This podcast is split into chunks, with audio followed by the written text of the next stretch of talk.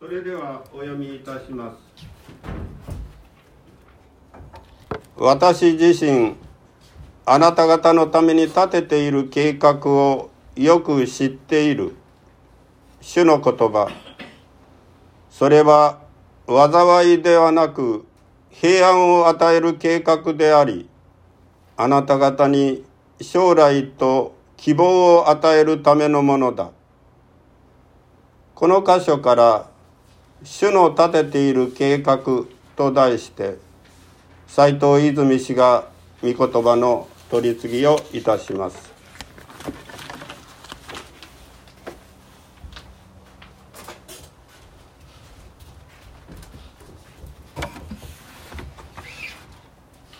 おはようございます。礼拝をご一緒できることを感謝します。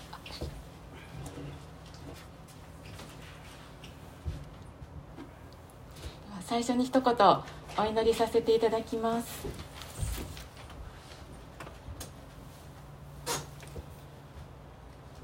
愛する天のお父様あなたの尊い皆を賛美します。神様が今日も私たちに命の御言葉を通してあなたの愛を示してくださいますことをありがとうございます。私たちは弱さを覚えるものですけれどもうちに精霊がいてくださり神様の思いを教えてくださいますから今日も導いてください。これからのひとときあなたに期待します。このお祈りを尊いイエス様の名前によってお祈りいたします。アーメン。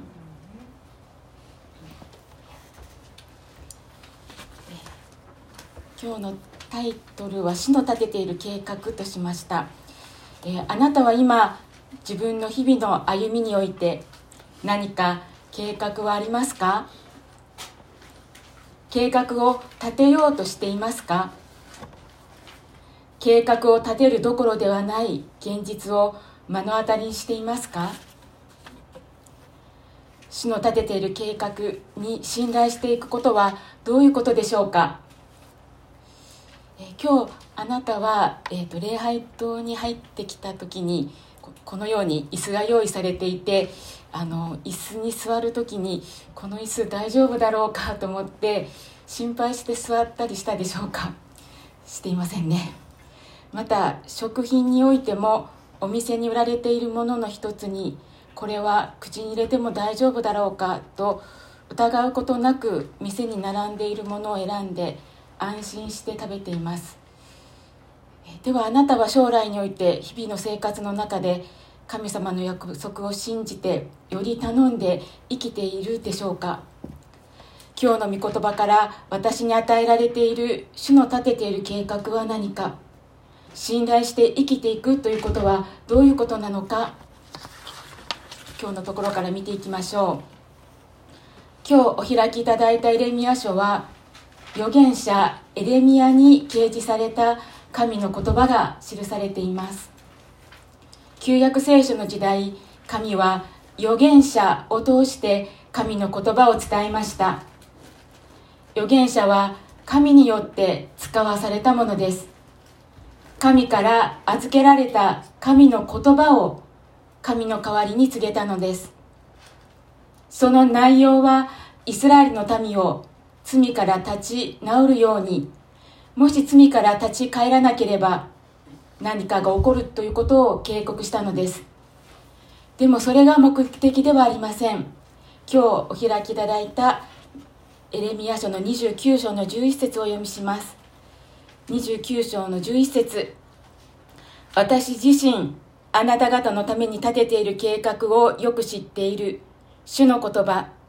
それは災いではなく平安を与える計画でありあなた方に将来と希望を与えるためのものだ。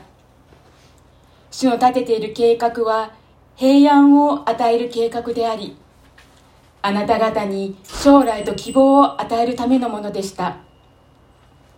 彼らが誠の神を捨てて主の言葉を聞かず異教の神々により頼んで生きていくことは平安ではなかったのです。預言者エレミアが使わされた時は国が崩壊していました。イエス様が誕生する約600年前の頃のことです。ダビダビデ王とその子ソロモン王が確立した国は2つに分裂していました。北王国イスラエルと南王国ユダです。すでに北王国イスラエルは滅んでいました。その後南王国ユダにバビロンが攻めてきてすでに3000人ほどのユダヤ人がバビロンに補修の民として連れて行かれていたのです。このことは預言者エレミアは神から知らされていました。バビロンが勝利してユダは補修の民として連れて行かれると。しかし人々はエレミアに語られた神の言葉を神の言葉として聞こうとしませんでした。それどころかエレミアを迫害しました。自分たちには都合の悪いことなどで認めることができなかったのです。それでもエレミアは語ることをやめませんでした。主の立てている計画には平安を与えるという計画があったからです。補修の民として連れて行かれた異国の地においても主の立てている計画によって平安が与えられる。補修の民として連れて行かれた異国の地においても主の立てている計画によって平安が与えられる。エレミアはこの恵みを伝えるためにすでに連れて行かれている補修のために手紙を書いて送るのです。その内容が今日お開きいただいたエレミア書の29章です。ではその内容を見てみましょう。29章の4節から7節。今日お開きいただいている29章の4節から7節。お読みします。29章の4節。イスラエルの神万軍の主はこう言われる。エルサレムからバビロンへ私が引いていかせたすべての補修の民に家を建てて住み果樹園を作ってその実を食べよ妻を迎えて息子娘を産みあなた方の息子には妻を迎え娘を嫁がせて息子娘を産ませそこで増えよ減ってはならない。私があなた方を引いて行かせたその町の平安を求めその町のために主に祈れ。その町の平安によってあなた方は平安を得ることになるのだから。私があなた方を引いて行かせたとあります。主の立てている計画は補修のために新しい異国の地で根を下ろして生活していくことだったのです。家を建てて住むこと果樹園を作ってその実を食べること妻を迎えて子供を産みさらにその子供たちが結婚して子供を産み増えていく。そしてその町の平安を求めて主に祈ること。その町の平安によってあなた方も平安を得るようになるのだからと。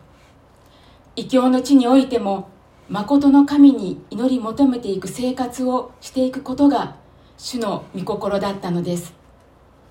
ということは補修での生活は数年ではありませんね。何十年もかかります。それなのに数年で帰ると偽預言者が補修の民を惑わしていたのです。自分たちの都合のいい言葉を語って安易な夢を見せて一時的に安心させていたのです。そのことが次の今度は8節9節。29章の8節9節。誠にイスラエルの神万軍の主はこう言われる。あなた方のうちにいる預言者たちや占い師たちにごまかされるな。またあなた方が見ている夢に聞き従ってはならない。なぜなら彼らは私の名を使って偽りをあなた方に予言しているからだ。私は彼らを使わしていない。主の言葉。偽りの預言者占い師。彼らは誠の神の名を使って偽りを予言していたのです。神様から聞いていないのに嘘をついていたのです。イスラエルの神万軍の主ははっきりと私は彼らを使わしていないと教えました。偽預言者はどの時代にもいて人々を惑わしました。偽りにより頼ませたのです。そして今の時代にも同じことが起こっています。このことが第二手モテの4章の3節4節。あ今日の用紙に書いています。そうだ今日用紙をお渡ししてるんですけれどもこの用紙の3番。第二手モテの手紙の4章の3節4節。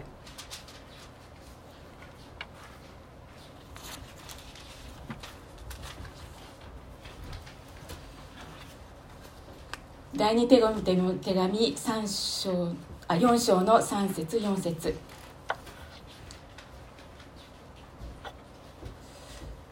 というのは人々が健全な教えに耐えられなくなり耳に心地よい話を聞こうと自分の好みに従って自分たちのために教師を寄せ集め真理から耳を背け作り話にそれていくような時代になるからです。とあります。耳に心地よい話自分の好みのに合った話をしてもらう。真理から耳を背けていくことは誠の拠り所を見失うことになります。誠の拠り所を見失うことになる。そうならないように神様はご計画しておられたのです。神はバビロンに補修の民として連れて行かれた人々を見捨てないからです。彼らが誠の拠り所を見失うことがないように彼らを顧みて慈しの約束を果たしています。そのことがでは続いてまたエレミアの書の29章の10節11節。10節11節。誠に主はこう言われる。バビロンに70年が満ちる頃私はあなた方を顧みあなた方に慈しみの約束を果たしてあなた方をこの場所に帰らせる11節私自身あなた方のために立てている計画をよく知っている。主の言葉。それは災いではなく平安を与える計画であり、あなた方に将来と希望を与えるためのものだ。星のために、あなた方のために主の立てている計画は災いではなくて平安を与える計画であり、あなた方に将来と希望を与えるためのものでした。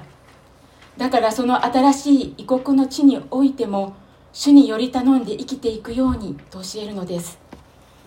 さらにそのことが29章の12から14節。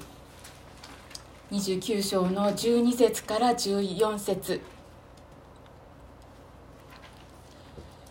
あなた方が私に呼びかけてきて私に祈るなら私はあなた方に耳を傾けるあなた方が私を探し求めるとき、心を尽くして私を求めるなら、私を見つける。私はあなた方に見出される主の言葉。私はあなた方を元通りにする。あなた方を追い散らした先のあらゆる国々とあらゆる場所からあなた方を集める主の言葉。私はあなた方を引いていった先から元の場所へ帰らせる。改めて神を中心とした生活を築いていくこと。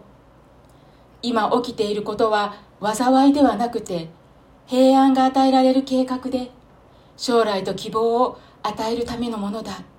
と。エレミアはまだ起こっていない何十年も先のことを宣言しました。はっきりと宣言できたのは神様から後に起こる将来と希望を聞いていたからのでです。そのことはこの預言書には何度も出てくるのですが今日はその一つとしてエレミア書の33章6節から9節。エレミヤ書の33章の6節から9節。旧約聖書の1355ページです。エレミヤ書33章の6節。旧約聖書の1355ページ。そうか今日の用紙の5番です。今日の用紙の5番です。では33章の6節を読みします。あ6節から9節。見よ私はこの都に回復と癒しを与え彼らを癒す。そして彼らに平安と真実を豊かに示す。私はユダとイスラエルを回復させ以前のように彼らを立て直す。私は彼らが私に犯したすべての咎から彼らを清め彼らが私に犯し私に背いたすべての咎を許す。この都は地のすべての国々の間で私にとって喜びの名となり栄誉となり栄となる。彼らは私がこの民に与えるすべての祝福のことを聞き私がこの都に与えるすべての祝福と平安のゆえに恐れ震えることになる。なんと彼らを癒す。彼らに平安と真実を豊かに示すと言ってくださっているのです。さらに罪を許す。と。彼らが私に犯したすべての咎から彼らを清め彼らが私に犯した私犯し私に背いたすべての咎を許す。と。私が与えるすべての祝福と平安のゆえに恐れ震えることになる。と。これは神のなさる祝福と平安が神の愛があまりにも大きすぎて受け止めきれないほどの恵みに圧倒されますね。でもさらに主の立てている計画はこのことを実現するために大きなことが用意されていたのです。そのことが今の開いている33章の今度は15節。3章の33章の15節用紙の6番です。エレミヤ書の33章の15節。ではここはご一緒に読んでみましょう。15節3はい。その日その時私はダビデのために義の植え替え枝を芽生えさせる。彼らはこの地に公正と義を行う。とあります。その日その時私はダビデのために義の若枝を芽生えさせる。彼はこの地に公正と義を行う。この若枝とはメシア救い主のことです。若枝他の箇所にもあのイザヤ書とかには書かれているんですけれども木が切り倒された後の根株木の切り株から新芽が生え若枝が出てきて実を結ぶようになる。つまり国が滅んだけれども人々は生き残ってそのイスラエルの子孫から救い主イエス・キリストが誕生するということなのです。神はご自分の民を救う救い主メシアを送られることを予言しているのです。主の立てている計画は将来救い主が到来する希望でありこの方が来られることでずっと続く平安が実現するんだと伝えているのです。救い主イエス・キリストの誕生の予言こそ主の立てている計画の最大の目的なのです。は、えーと、今度はヨハネの福音書の3章16節がそのことが、えーと書かれています。7番ですけれどもヨハネの福音書の3章16節。神は実にその一人子をお与えになったほどによう愛された。それは御子を信じる者が一人として滅びることなく永遠の命を持つためである。一人子をこの世に送ってくださる。それは神様が私たち人間を愛しておられたからですその御子イエス・キリストを私の救い主と信じるならその人は滅びることなく永遠の命を持つんだと約束してくださっていますではちょっと今日はこの御言葉の賛美をがあるのでちょっと一緒に歌賛美したいと思います。ヨハネの福音書の3章の16節です。あ、みゆきさん、すみません突然で。今日伝えるでしたきっとリュウジさんが教会学校の時ですかね。この御言葉に歌詞をあ曲をつけてあの御言葉を覚えるようにしたんですけれども、えーと、今日はぜひこの賛美をしてみたいと思いました、では。ヨハネの福音書の3章16節です。じゃあお願いします。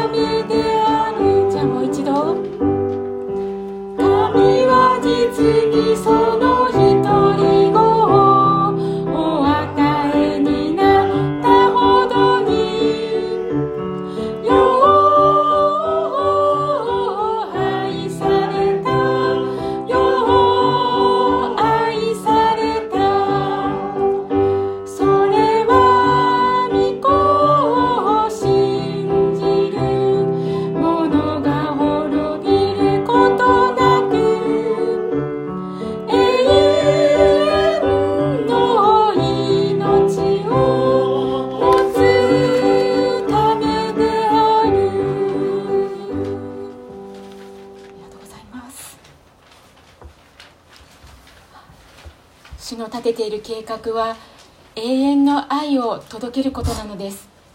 神は愛だからです。主の立てている計画は罪ある人間を滅びから救う計画なのです。主の愛真実の愛が一人一人に届くことが最大の目的なのです。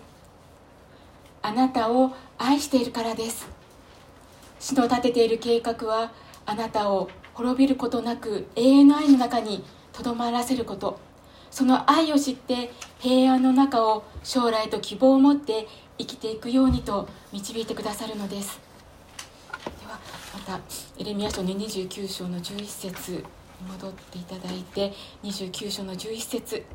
私自身があなた方のために立てている計画をよく知っている主の言葉。それは災いではなく平安を与える計画でありあなた方に将来と希望を与えるためのものだ。ここに災いではなくってあります。エレミアは人を恐れることなく神からの真実の言葉を語り続けました。そのことでエレミアは迫害されます、えー、何度もしているんですけれどもこの手が今日の29章の手紙に対しても抗議の手紙が届きます。そしてエレミア自身でなくてその時の祭司に送られているところが今度はエレミア書の29章の26から28節です。エレミア書の29章の26から28節。お聞きくださってもいいんですけれども、えっと、旧約聖書の1345ページです。お聞きくださっても大丈夫です。1345ページのエレミア書の29章の40あ26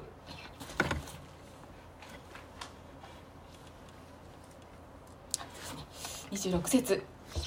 主は祭司エホヤダの代わりにあなたを祭司とされましたがそれはあなたを主の宮の監督者に任じてすべて気が触れて予言する者に対処しそういうものに足かせや首かせをはめるためでした。それなのになぜ今あなたはあなた方に予言しているアナトテ人エレミアを責めないのですか？というのは彼はバビロンの私のところに使い起こして補修が長く続くので家を建てて住み園を作ってその実を食べよと言ったからです。あります。エレミアが気が触れて予言していると言っています。エレミアは星は長く続くので家を建てて住み園を作ってその実を食べると。そんなことを言っているエレミアを責めてくださいと。この手紙を送ったのは偽預言者シェマヤでした。シェマヤこそ間違ったことを言っていたのです。その抗議に対してそれは違うと正したのは誰だったと思いますか？神様ご自身です。その言葉が今度は29章の3031節。29章の3031節。その時次のような主の言葉がエレミアにあった。すべての保守の民に言い遅れ。主はネヘラム人シェマヤについてこう言われる。私はシェマヤを使わさなかったのにシェマヤはあなた方に予言しあなた方を偽りにより頼ませた。あなた方を偽りにより頼ませたのです。シェマヤはこの後、えー、本当に神様から、えー、と罰せられるんですけれどもあのエレミアはこのように本当に神様の言葉を語るんだけれどもそれを受け入れてもらえず迫害されていきます。しかし主はエレミアを預言者として使わし彼はこの言葉を述べ伝えていきます。そして最終的には囚われていくんです。このような歩みをしているエレミアは災いに遭っていたのでしょうか。バビロンが攻めてきている時にエレミアが捕らえられたことは神の助けであったのです。そのことはあのこの後の箇所に書いてあるんですけれどもその時にはもう食べな食べ物がなくなるような状況の中でエレミアはその監視の庭に閉じ込められるんですけれどもそこにパンが届くようにと命じられるんです。ですからそのところにとどまることで守られていくんです。エレミアにとっては苦難の日々だったかもしれません。でも災いではなかった。主がずっと共にいてくださったからです。主の愛が心にあふれていたからです。このことが今度はローマ書のローマ人への手紙の5章の3から4節今日の用紙の9番です。今日の用紙の9番のローマ人への手紙の5章の3節から5節。ローマ人への手紙の5章の3節から5節。それだけではなく苦難さえも喜んでいます。それは苦難が忍耐を生み出し忍耐が練られた品性を生み出し練られた品性が希望を生み出すと私たちは知っているからです。この希望は失望に終わることがありません。なぜなら私たちに与えられた精霊によって神の愛が私たちの心に注がれているからです。とあります。この希望は失望に終わることがありません。なぜなら私たちに与えられた精霊によって神の愛が私たちの心に注がれているからですと。2020年から起きたコロナ感染。日常の生活は一変しました。さまざまなことが起こります。このことは災いのように思えます。しかしこの状況は収まることなく続いています。神様がこの状況を見過ごしておられるはずがありません。この現実の社会に生きている私たちにもエレミアイの時代の万軍の主の御言葉の約束が与えられているのです。与えられているのではなく実現しているのです。メシア救い主イエス・キリストがすでに来てくださったのですから主の立てている計画は実現して私たちに平安が与えられているのです。イエス・キリストが十字架上で息を引き取られ完全に死んだことが分かった後弟子たちは暗闇の中にいました。しかしイエス・キリストは3日目によみがえられて弟子たちに現れます。このことはずっと福のルカの福音書で学んできましたね、えその時にあのそのことを神イエス様がよみがえられたということを聞いたけれどもそれを信じられないでいた2人の弟子がいたのを覚えているでしょうか。マオに行く途中の2人の弟子にイエス様は近づいて言われました。どんなことを話しているのかとでも彼らはそのイエス様がよみがえ十字架にかかった後によみがえられて女の弟子たちがあったということを聞くんですけれども信じられません。でもその彼らに対してイエス様はモーセや全ての預言者たちから始めてご自分について聖書全体に書いてあることを彼らに解き明かしたとありますその解き明かされた一つが今日のエレミア書の33章の15節の木の若枝を芽生えさせるということでもありました。弟子たちにそしてその弟子たちが集まっているところに現れてそして語る言葉それがルカの福音書の24章の36節です。今日の用紙の最後の10番ルカの福音書の24章の36節です。24章の36節。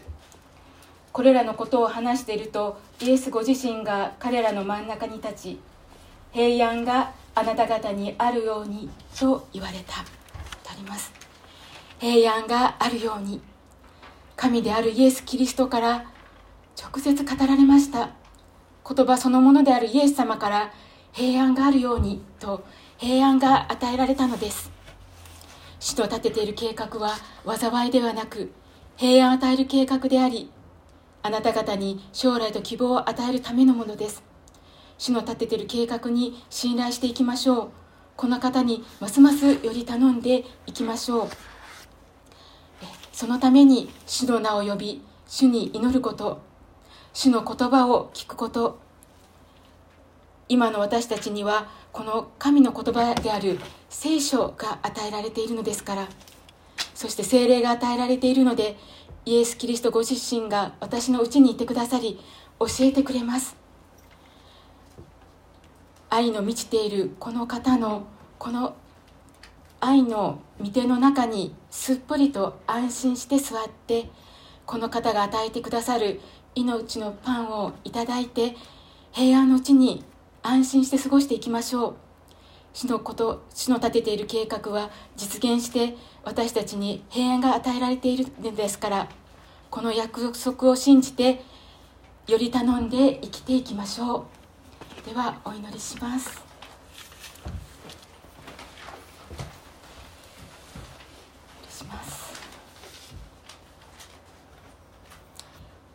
平安があなた方にあるように。愛する天のお父様あなたの尊い皆を賛美します。今日はエレミア書からあなたの御言葉を教えていただきました、えー、旧約聖書に書かれているあなたの愛は本当に大きくて私たちはそれを受け止めるのにはまだまだ本当に弱さを覚えるものですけれどもイエス・キリストの十字架の愛によって私たちはこうして平安が与えられ主のご計画のうちにより頼んで生きていくことを導いてくださっていますどうかあなたに全くより頼んで生きていくことができますようお導きください。ここに来られているお一人お一人のうちにあなたがなお語り続けてくださり今週も主のご計画のうちに歩ませてくださって平安のうちに希望を持って喜びを持って歩んでいくことができますようお導きください。この祈りをイエス様の名前によってお祈りいたします。アメン。